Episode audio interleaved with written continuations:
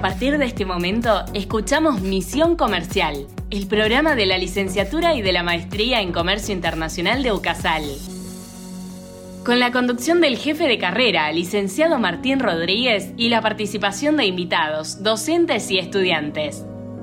Misión Comercial. 15 minutos de información y actualidad sobre el mundo de los negocios internacionales. Hola, estamos en el primer eh, podcast de Misión Comercial, este podcast que pertenece a la licenciatura y a la maestría en Comercio Internacional aquí en la Universidad Católica de Salta. Estoy junto con Federico Jaime, graduado de la carrera. ¿Cómo estás, Federico?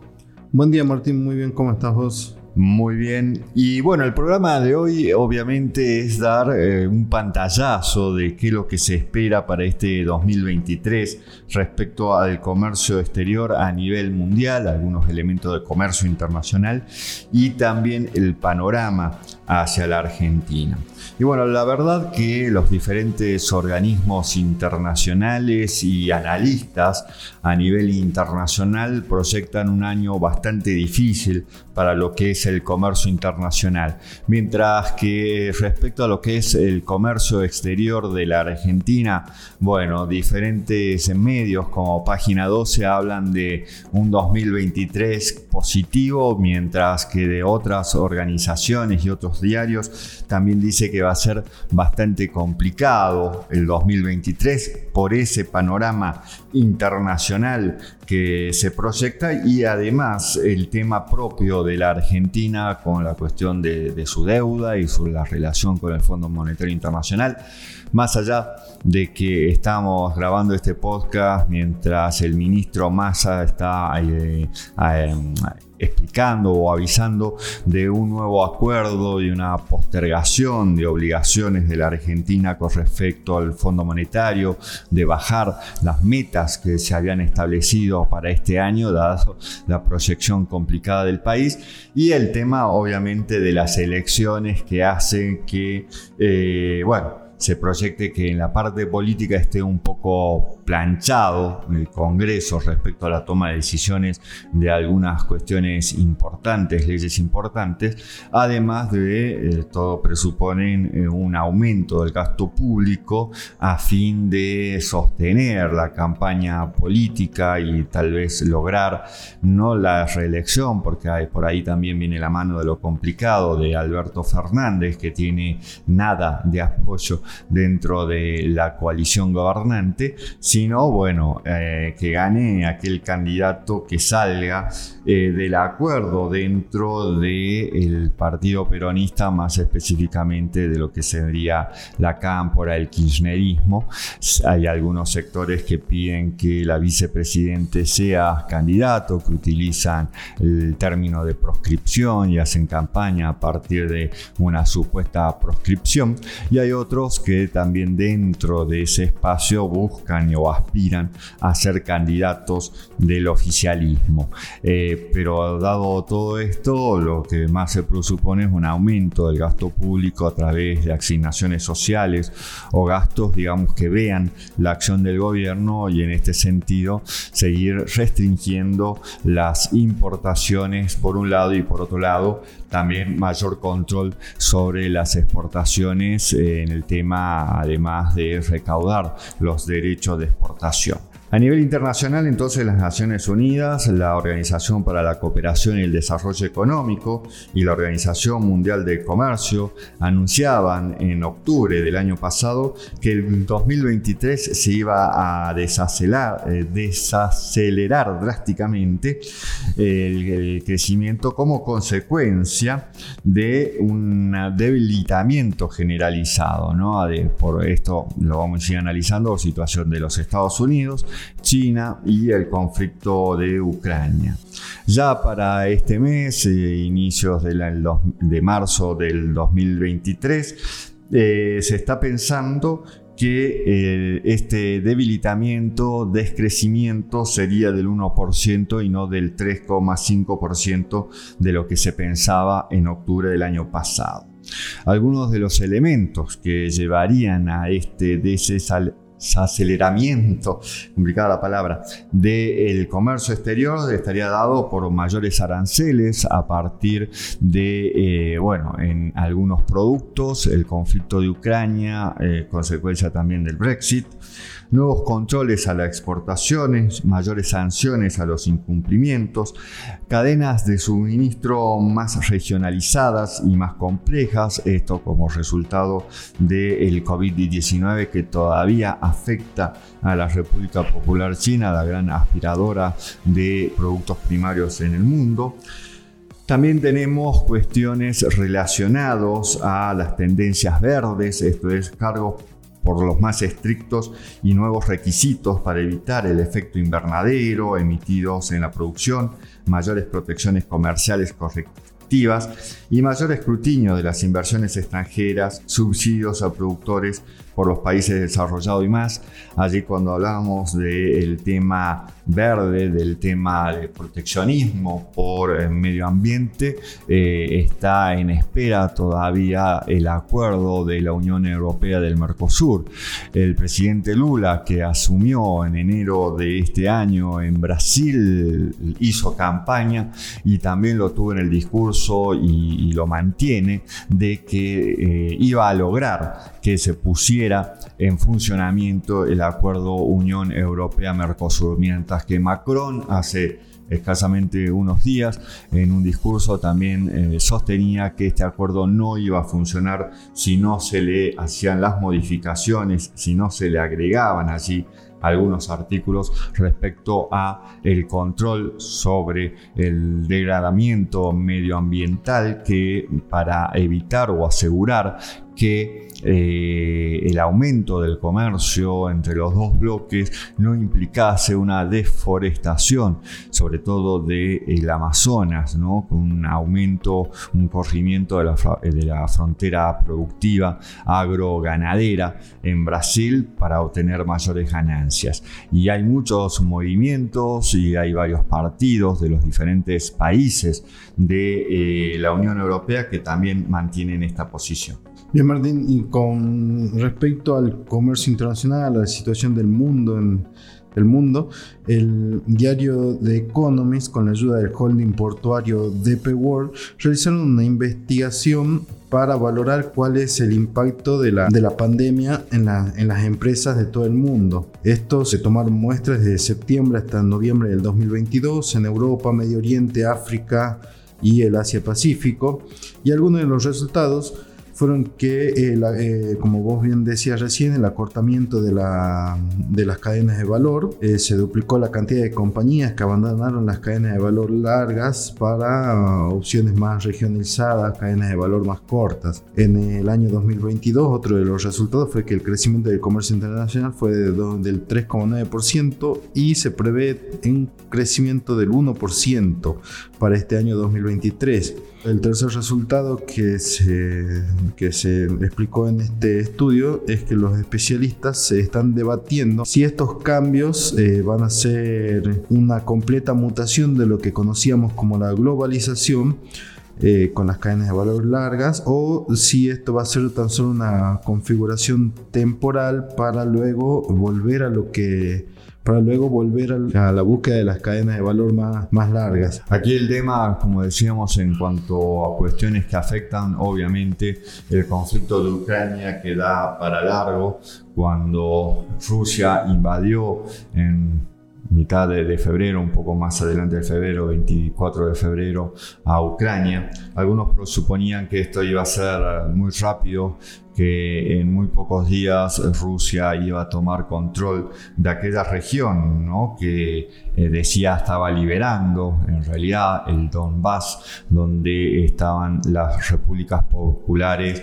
de Donetsk y Lugansk. Y sucede que ya pasó más de un año y está todo embarrado que toda la OTAN está colaborando y más países, además de los de la OTAN, colaboran con Ucrania, le proveen armas, le proveen financiamiento, más allá que, bueno, eh, haya debate respecto si el, eh, presidente Zelensky está llevando a cabo una guerra como corresponde, si es que hay operaciones eh, militares que son eh, contrarias al derecho internacional de la guerra, pero todos están en la misma idea de que hay que detener a Rusia que no hay que atacar su territorio porque esto puede cambiar rotundamente la situación y las amenazas del presidente Putin, la salida de Rusia del tratado de mm, reducción de armas atómicas con los Estados Unidos.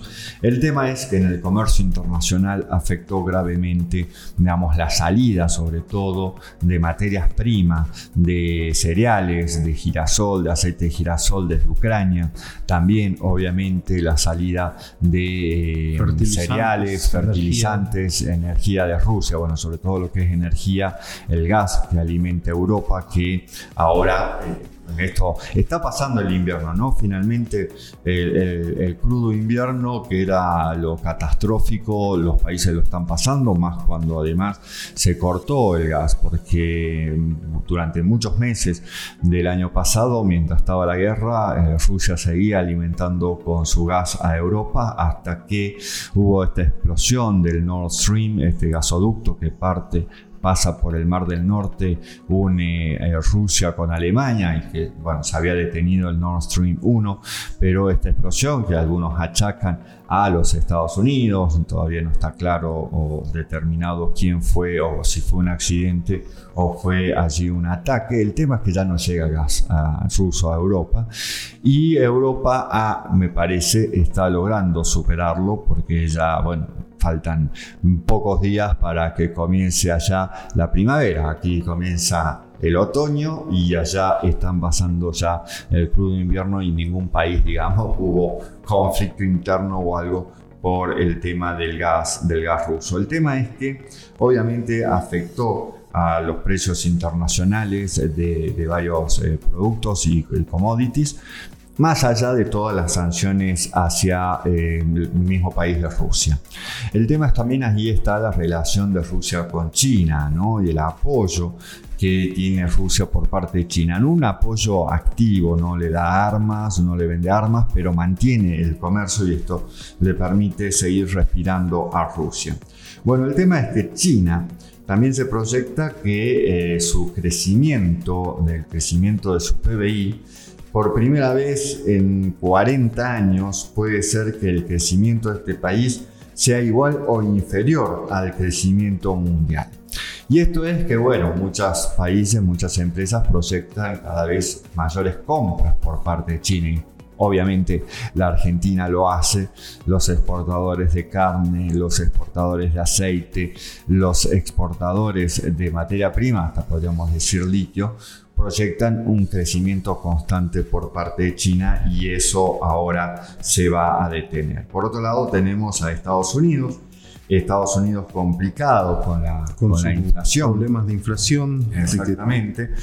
También tenemos que ya se han lanzado algunos a la carrera presidencial, el mismo eh, Trump está en eso, el presidente Joe Biden, eh, no sé, algunos piensan que puede ser reelecto, otros dicen, bueno, acá tenemos un grave problema con Joe Biden, sobre todo por su salud y cómo en algunos actos hace, ah, algunos, eh, digamos, muestra, digamos, señales como de senilidad, ¿no? De saludar eh, o estirar la mano para saludar a alguien y que no hay nadie allí o caerse por las escaleras, algo que parece algo constante cuando sube al avión presidencial. El tema es que Estados Unidos continúa con su enfrentamiento con China, la guerra de aranceles que inició Donald Trump, Biden no la eliminó, es decir, no, no eliminó ninguna de las sanciones y de las medidas que había tomado Donald Trump respecto China.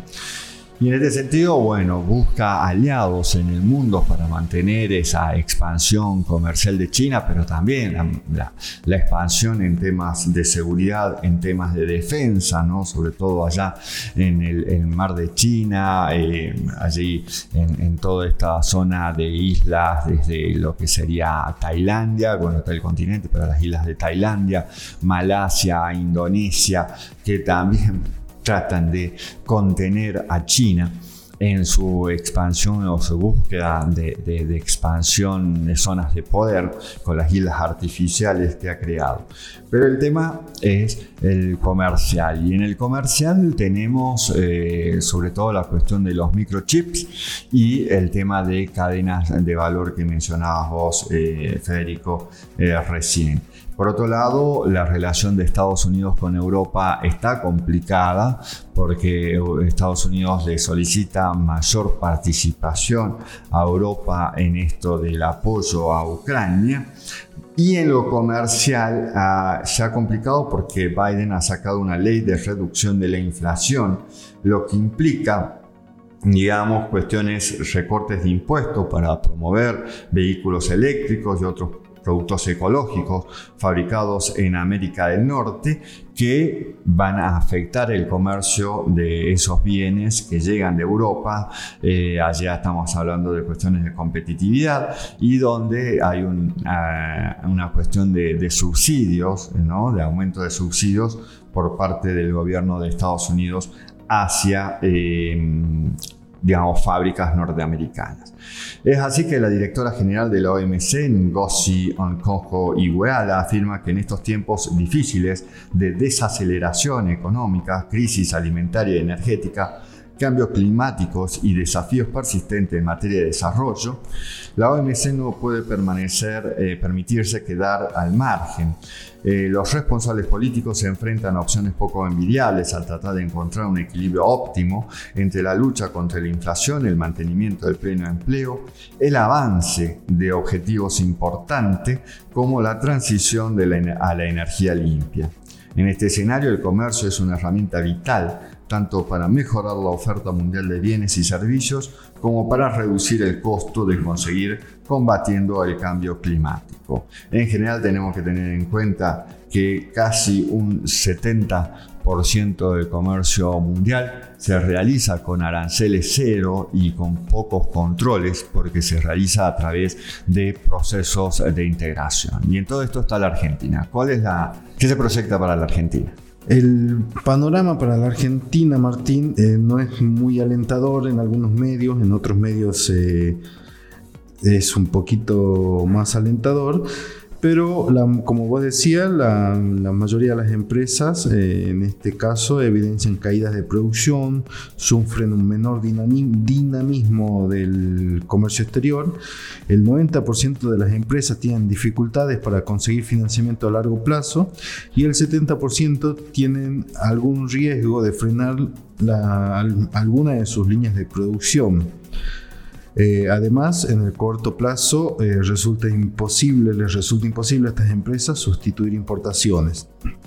Mara Pedrasoli, Madra Pedrasoli en el, en el, diario Página 2, el primero de marzo, decía que el superávit de este año rondaría los 6 mil millones, que sería menor al del año 2022, que alcanzó los 6.900 millones. Pero bueno, ella es la idea de que en el relevamiento que realizó a diferentes empresarios y consultoras es como que eh, sería un tanto positivo el año 2023. Es así que gente de la consultora ABCB eh, plantea que se espera un saldo comercial en torno a los 6 mil millones para este año, algo inferior a los 6.900 del año pasado, pero con caída de las exportaciones y de las importaciones. Esto lo dijo Elizabeth Basigalupo de la consultora. En 2022 las exportaciones crecieron un 13,5% interanual y las importaciones de un 29%, pero venían desacelerándose en el último trimestre. También menciona que para Martín Bautier de Anker Latinoamérica, la política económica seguiría postergando pagos en un contexto de tipo de cambio real atrasado y dada la decisión de no convalidar un salto discreto en la paridad oficial, pero esas restricciones podrían graduarse en función de cuántos dólares entran por la vía comercial o financiera. Eh, también dice Basigalupo, hay margen para seguir apretando porque en 2022 las importaciones crecieron mucho para lo que se justificaba el nivel de actividad económica. Dice, aprovechando el dólar barato, muchas empresas se estoquearon en bienes de consumo, insumo y bienes de capital. Asimismo remarcó que la situación es heterogénea entre sectores y empresas, algunas con términos de pago a 180, a 90 o 60 días. Así que que la política será sector por sector donde haya más margen para eh, se apretará más. Hasta aquí Misión Comercial, el programa de la licenciatura y de la maestría en Comercio Internacional de UCASAL, con la conducción del licenciado Martín Rodríguez. Por su atención, muchas gracias.